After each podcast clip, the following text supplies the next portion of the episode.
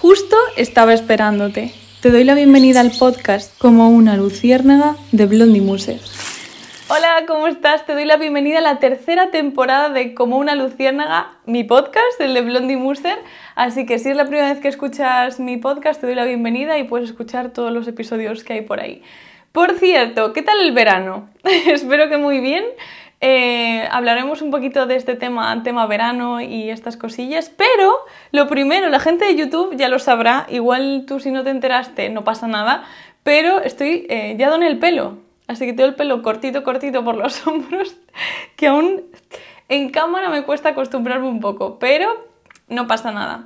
Pues mira, mi verano eh, no tuve verano, vacaciones como tal, seguí creando contenido, ha sido un verano diferente porque no paré directamente, o sea, soy consciente de que a nivel de salud mental es peor no parar unos días, pero no cogí vacaciones, lo hice como un, una apuesta para el futuro, rollo, pues publicar el contenido y, ver cómo funciona, etcétera, etcétera, para eh, en un futuro poder cogerme bastantes vacaciones.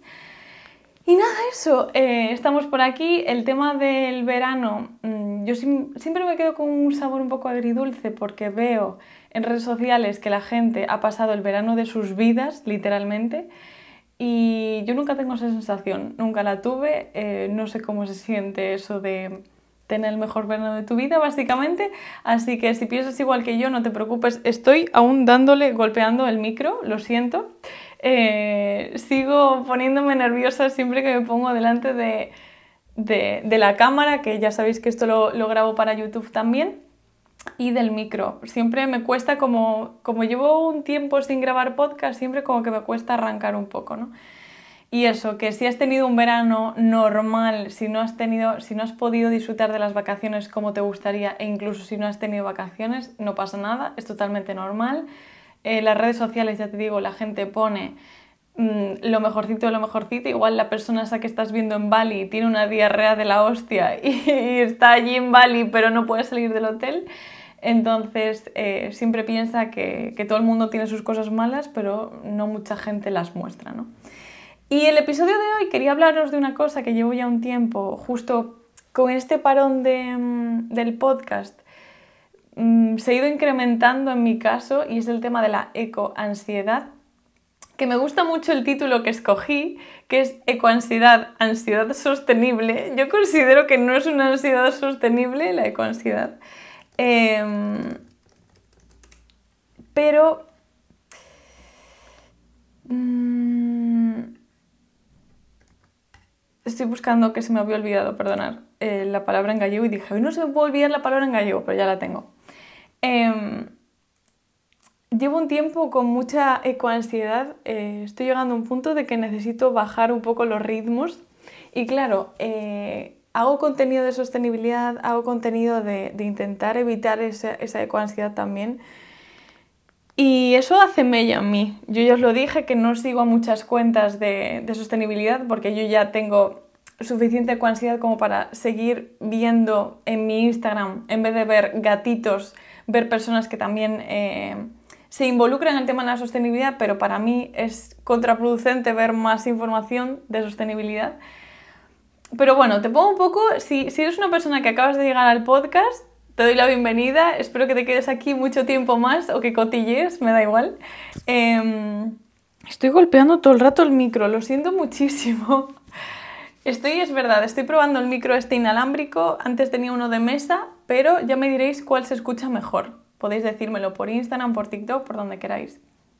Y eso, que eh, te pongo un poco en contexto. La crisis climática como tal, eh, mucha gente piensa que es ficticia, pero no, es una realidad, mires por donde lo mires, y es una amenaza para el futuro de la Tierra. O sea, es una amenaza para nuestro planeta ya lo está haciendo, aunque hay mucha gente que no quiere verlo y, no sé qué va a pasar cuando ya no podamos hacer literalmente absolutamente nada. Eh, muchas veces la gente me pone el, argumento de llevan diciendo lo mismo 10 eh, años, llevan diciendo lo mismo 20 años. Llevamos diciendo lo mismo y se está viendo que se está grabando todo. todo lo que se decía hace 10 años está ocurriendo, cada vez hay bueno, te digo sobre todo los, cuáles son los grandes problemas eh, medioambientales asociados a la crisis climática, que seguro que ya estás muy acostumbrado y acostumbrada a escucharlos, pero por si acaso hay alguien por aquí que esté un poco desubicado o desubicada y me dice, pero Blondie, ¿de qué me estás hablando? Yo te pongo contexto. Em, los grandes problemas asociados medioambientales a la crisis climática, por ejemplo, son, entre muchos otros, la Perdón, siempre lo digo mal. Proliferación de fenómenos meteorológicos extremos. ¿Esto qué quiere decir? Te lo traduzco olas de calor. Este verano hemos tenido muchísimas más olas de calor de lo normal, muchísimas más, ya lo decían en los telediarios. Em, en concreto, bueno, os tengo, claro, ya he grabado el episodio con una persona que no quiero decir de qué, así que esto lo voy a... Bueno, no, lo voy a decir para dejarte con, intriga. Eh, este verano no ha habido muchos incendios, pero en el siguiente episodio voy a entrevistar a una persona que os va a hablar más sobre esto y ya os contará él. Eh, después más ciclones, tifones, terremotos, maremotos durante todo el año, aumento de la contaminación, que ya lo estamos viendo, y su impacto en la salud. O sea, ya se ha visto que hay microplásticos en el corazón, me parece una noticia muy, muy, muy fuerte, que la gente mm, muchas veces lee las noticias así como quien lee, como quien ve pasar un coche. Y me refiero, que haya microplásticos ya en humanos, en el corazón, es algo muy fuerte, muy fuerte y muy grave. ¿Qué más? Acumulación de basura en los océanos, ya veis que eh, cada vez que hago un vídeo de limpiezas puedo ir todos los días a la playa, que todos los días va a haber basura. Eh, pérdida de biodiversidad, ya cada año se pierden muchísimas especies y más especies que no conocemos seguro que se están perdiendo. Estrés hídrico y escasez de agua. Este verano ha sido un año que faltó muchísima agua y va a seguir faltando cada vez más. Sobreexplotación de recursos naturales, deforestación, subida del nivel del mar. Bueno, que no te quiero agobiar, pero esto es a grandes rasgos eh, muchos graves problemas medioambientales que están asociados a la crisis climática. ¿no? Y mm, todo esto, eh, para las personas que estamos más concienciadas y que vemos que el mundo literalmente se va a pique, nos entra, la ecoansiedad. Que la ecoansiedad no está eh, diagnosticada como una, no está considerada una enfermedad como tal, al menos por ahora, pero em, la preocupación elevada de estar eh, pendientes del tema de la emergencia climática sí que puede derivar a trastornos psicológicos. Y te cito textualmente, la American Psychology Association, que se dice APA, eh, describe la ecoansiedad como el temor crónico a sufrir un cataclismo ambiental que se produce al observar el impacto aparentemente irrevocable del cambio climático y preocupación asociada por el futuro de uno mismo y de, de, las próximas generaciones. ¿Qué quiere decir? Pues que te agobias mucho viendo la situación que está pasando ahora mismo en la Tierra, viendo cómo van a estar las futuras generaciones y viendo que nadie se tira de los pelos y dice esto tenemos que frenarlo como sea, ¿no? Así que la APA em, sí que considera que la interiorización de eh, graves problemas ambientales, o sea, estar pensando todo el rato la situación que hay en nuestro planeta, em, eso sí que está asociado a enfermedades, o sea, que deja secuelas psicológicas más o menos graves en algunas personas. Ejemplo, mm, tenía por aquí anotado, porque yo todo esto siempre lo busco antes del, del podcast, que no me salía. Eh, pues depresión, estrés, eh, nerviosismo, alteraciones del sueño, cuadros, eso, ligeros de ansiedad, ta, ta, ta, ta, o sea, muchas alteraciones, ¿no? Em, ¿Por qué? Porque también os contaba antes el tema de, de, de todas las las graves consecuencias medioambientales que causa la crisis climática, pero es que la crisis climática también nos afecta a nosotros físicamente, mentalmente y de forma comunitaria, o sea, la salud comunitaria. A nuestra salud física, por ejemplo, eh, incremento de episodios a causa del calor, o sea, de, episodios de, salud que tenga cada, persona, ¿no? Aumento de alergias, ¿por qué? Pues por diferentes eh, cuestiones. Mayor exposición a enfermedades transmitidas por el agua. Lo que te decía antes de salud mental, estrés, ansiedad, depresión, em, tensión en las relaciones sociales, porque tú cuando estás estresado, todo lo llevas peor directamente. Eh, desórdenes postraumáticos, o sea, después de un ciclón o de que un incendio te haya quemado tu casa, pues tú no vas a estar bien, definitivamente.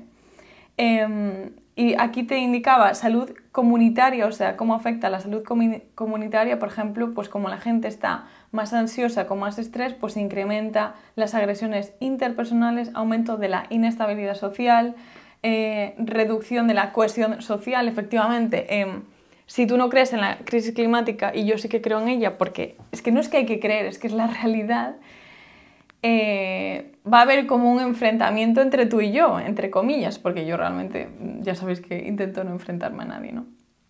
Y, quería hablaros un poco de esto por tema eh, mío, o sea, abrirme un poco también a lo que os digo siempre, que, que incluso hace unos meses, hace unas semanas, perdón, me, me hicieron una entrevista y siempre en las entrevistas me abro muchos como el podcast, parecido.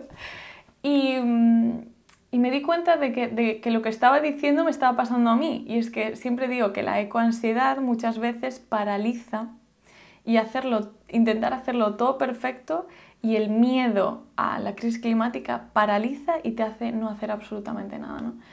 Y veo que me está pasando eso tanto a nivel personal como a nivel profesional porque yo en mi día a día siempre intento buscar lo mejor para el planeta, intentar, eh, bueno, os explico luego, pero siempre intento buscar lo mejor para el planeta en mi día a día y eso también lo llevo a mi ámbito profesional cuando eh, colaboro con marcas. ¿Por qué? Porque eh, comentaba en esta entrevista que yo cierro muchísimas puertas si el producto no, mm, no es afín a mis ideales en ese momento. ¿no?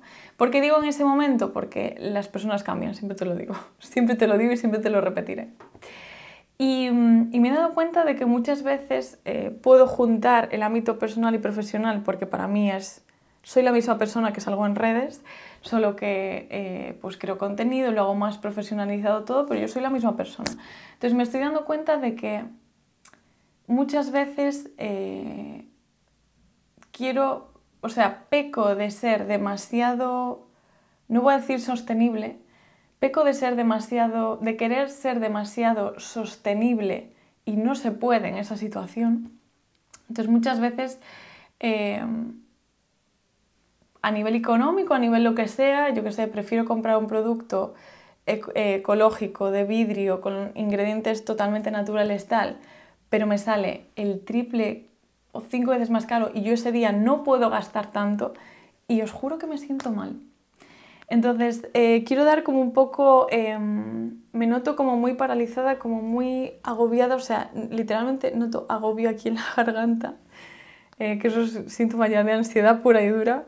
Eh, incluso ahora haciendo este podcast me siento así. Y es que muchas veces con temas cosméticos, por ejemplo, cuando intento colaborar con marcas, uno de los requisitos que pongo es ver si son cruelty free o no, porque lo valoro mucho, mucho, mucho que las marcas estén eh, yéndose hacia el tema de cruelty free. Y cada vez más marcas lo hacen. Pero claro, eh, imagínate, voy a poner un caso totalmente hipotético. De repente me llega una marca que está intentando cambiar poco a poco eh, el envase de plástico a vidrio, que ya sabéis que el vidrio se recicla al 100%. Imagínate, quieren cambiar el, el, envase de plástico a vidrio y los ingredientes que están utilizando pues pasan de ser un 3% naturales a ser un 90% naturales, ¿vale? O sea que ya han tenido dos avances. Problema, que el tema del cruelty free eh, lleva muchos años. Entonces, yo a veces que digo, vale, pues no, no quiero colaborar con esa marca porque no es cruelty free. Y claro, ahí es cuando yo tengo como un debate interno de decir, vale, pero ¿cómo hago realmente? O sea, ¿cómo gestiono esto? O sea, hay muchas veces que como hay que, diría que la clave es no saber cómo gestionar tantísimas ramas de la sostenibilidad. Me refiero, para que un producto sea sostenible, primero, un producto nunca va a ser sostenible. ¿Por qué? Porque no hay una economía circular totalmente cerrada, que no quede ningún tipo de residuos. Siempre se va a gastar energía, siempre se van a emitir CO2, emisiones de CO2, siempre va a haber algo poco sostenible en un producto por muy sostenible que sea. Entonces, Claro, yo no puedo buscar un producto, o sea, el producto ideal sería un producto que no produjese casi nada de emisiones, que fuese cruelty free, que fuese vegano, que fuese de vidrio, totalmente natural, que eh, estuviese pagado por la, o sea, las personas que lo fabriquen eh, lo hagan en condiciones éticas y sociales correspondientes a cómo se debe de pagar hoy en día y en las situaciones que trabajan laboralmente sean buenas. Entonces, buscar un producto así es súper complicado, muy complicado. Entonces, claro, yo me planteo la situación que te decía antes y me agobia mucho porque digo, a ver, es que depende de cada caso. Entonces, de verdad, me agobio muchísimo, tanto a nivel personal como a nivel profesional, de decir qué marcas escojo, cómo lo escojo, hoy en día, qué es lo que yo valoro más. Sí que es cierto que el tema de cruelty free yo lo valoro muchísimo, muchísimo, muchísimo. Es más, ahora mismo, hoy en día, soy embajadora de una marca de maquillaje que es vegana y cruelty free. Fue la primera marca de maquillaje vegana y cruelty free y estoy súper feliz de poder hacerlo. Pero claro, por ejemplo, esa marca tiene eh, productos en plástico, algunos en vidrio y otros en plástico. Pero en ese caso yo, evidentemente, preferí coger la colaboración por ser cruelty free y vegana. ¿Por qué? Porque lo valoro muchísimo a que tenga algunos productos de plástico. Pero hay veces que me agobio mucho porque mm, también veo vídeos de tema de fast fashion. Llevo muchísimo sin comprar en fast fashion. Una auténtica barbaridad. Y soy perfectamente consciente de que hay algunas personas que... Hoy me acabo de morder la lengua. soy consciente de que algunas personas no mm, no pueden a nivel económico comprar en, cadenas que no sean fast fashion, o por nivel económico o por tallaje. Hay muchas marcas sostenibles que no pueden, porque las marcas pequeñitas suelen ser marcas sostenibles, que tienen un tallaje pues de mm, las tallas entre comillas normales. ¿Por qué digo entre comillas normales? Porque son las tallas em, que normalmente escogen muchas marcas, ¿no? Eso es por lo que quiero decir que es normal. Y, tú si quieres llegar a una XXXXL, es muy probable que lo tenga una marca de fast fashion porque pueden pagar ese nivel de producción que quizás no gasten tantas, no les salga rentable hacer mucha tirada de esa talla, pero pueden hacerlo. Entonces hay muchas marcas sostenibles que no pueden sacar esa tirada de tallas que son, entre comillas, poco habituales. Entonces, eh, yo entiendo perfectamente que hay mucha gente que aunque quiera comprar y pueda comprar a nivel económico, no tenga el tallaje o, en, caso contrario, no pueda por nivel económico. Yo lo entiendo perfectamente. Y muchas veces me contactan marcas de fast fashion que, como bien sabrás, em, las condiciones laborales no son las ideales, em, abogan por un nivel de consumismo muy eh, capitalista, básicamente, y de una producción que el planeta no puede sostener. Entonces yo hay veces que digo, vale, pero no sé si, es que de verdad me entra el agobio. Digo, no sé si eh, puede también ser beneficioso em, concienciar de que si vas a comprar en fast fashion, vale, pues intenta ver una línea que tenga más sostenible en sus productos, por ejemplo. O sea, a mí me parece una forma muy buena de empezar a concienciar a las personas que económicamente no pueden pagar una marca sostenible como tal. Bueno, pues compra productos de fast fashion que te permitan ser un poco más sostenible, pues que tengan algodón orgánico, de eh, fibras recicladas, que tengan fibras recicladas, perdón, em, que utilicen plásticos, que hagan economía circular, una línea de productos que sea un poco más sostenible, aunque sea en una marca de fast fashion. Entonces, estoy, estoy agobiada, creo que me lo notáis. No sé muy bien qué hacer, porque... Mm, llevo unas semanas con mucho hate, diga lo que diga, de verdad. Yo llego un momento que yo digo, no sé a qué punto va a llegar la sociedad de, tener que explicar todo al milímetro de decir, no sé, mm, estoy muy agobiada. Creo que me lo notáis, o sea, por eso quería hacer este episodio, porque a nivel de ansiedad estoy llegando a un punto de que tengo que frenar, tengo que decir, vale, eh, quizás tengo que aflojar un poco el, acelerador de que no puedo ser tan sostenible como me gustaría porque ahora mismo a, nivel de salud mental no puedo hacerlo. No puedo, o sea, no puedo estar a tantas cosas, no puedo ser, nunca se podrá, tiempo, nunca se podrá ser, que me trabo, nunca se podrá ser 100% sostenible y quien te diga eso te está mintiendo a la cara.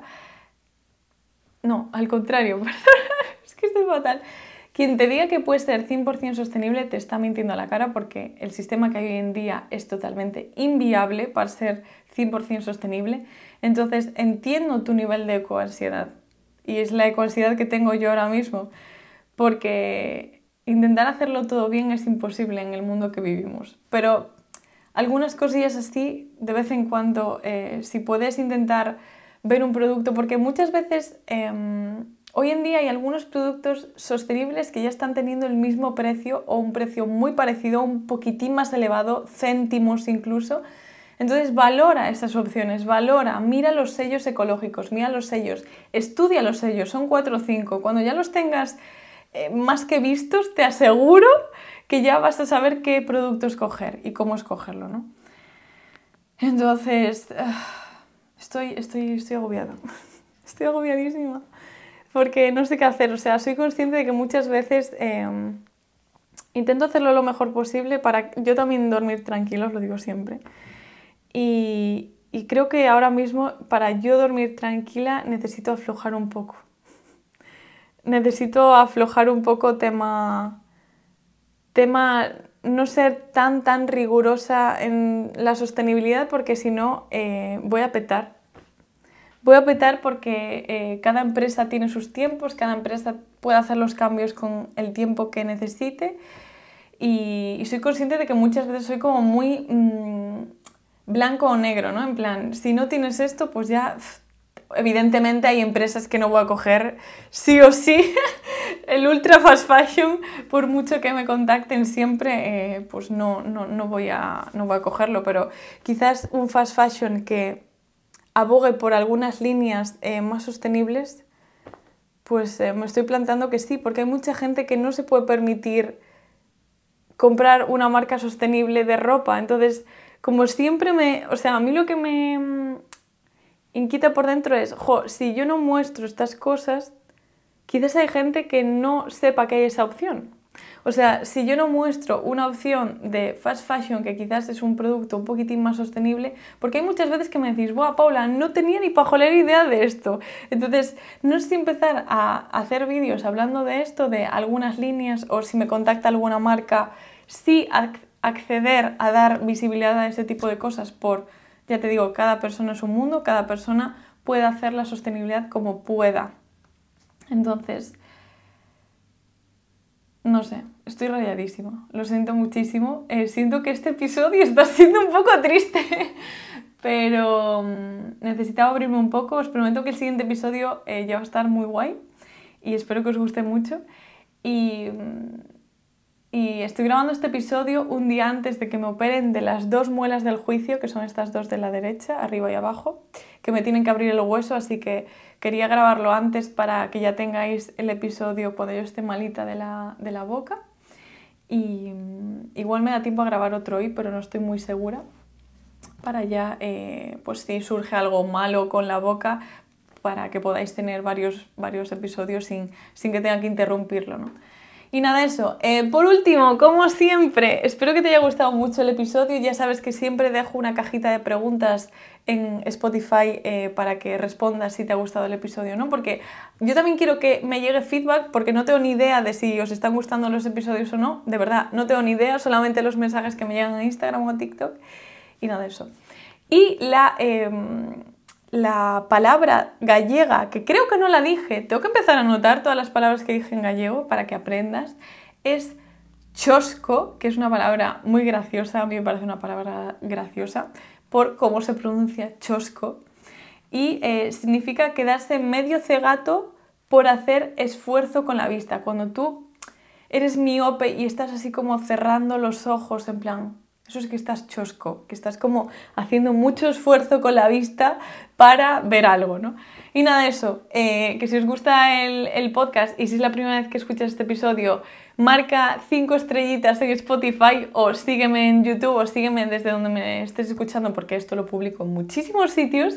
Y nada eso, espero que te vaya muy bien la semana y hasta el próximo miércoles. Chao, chao.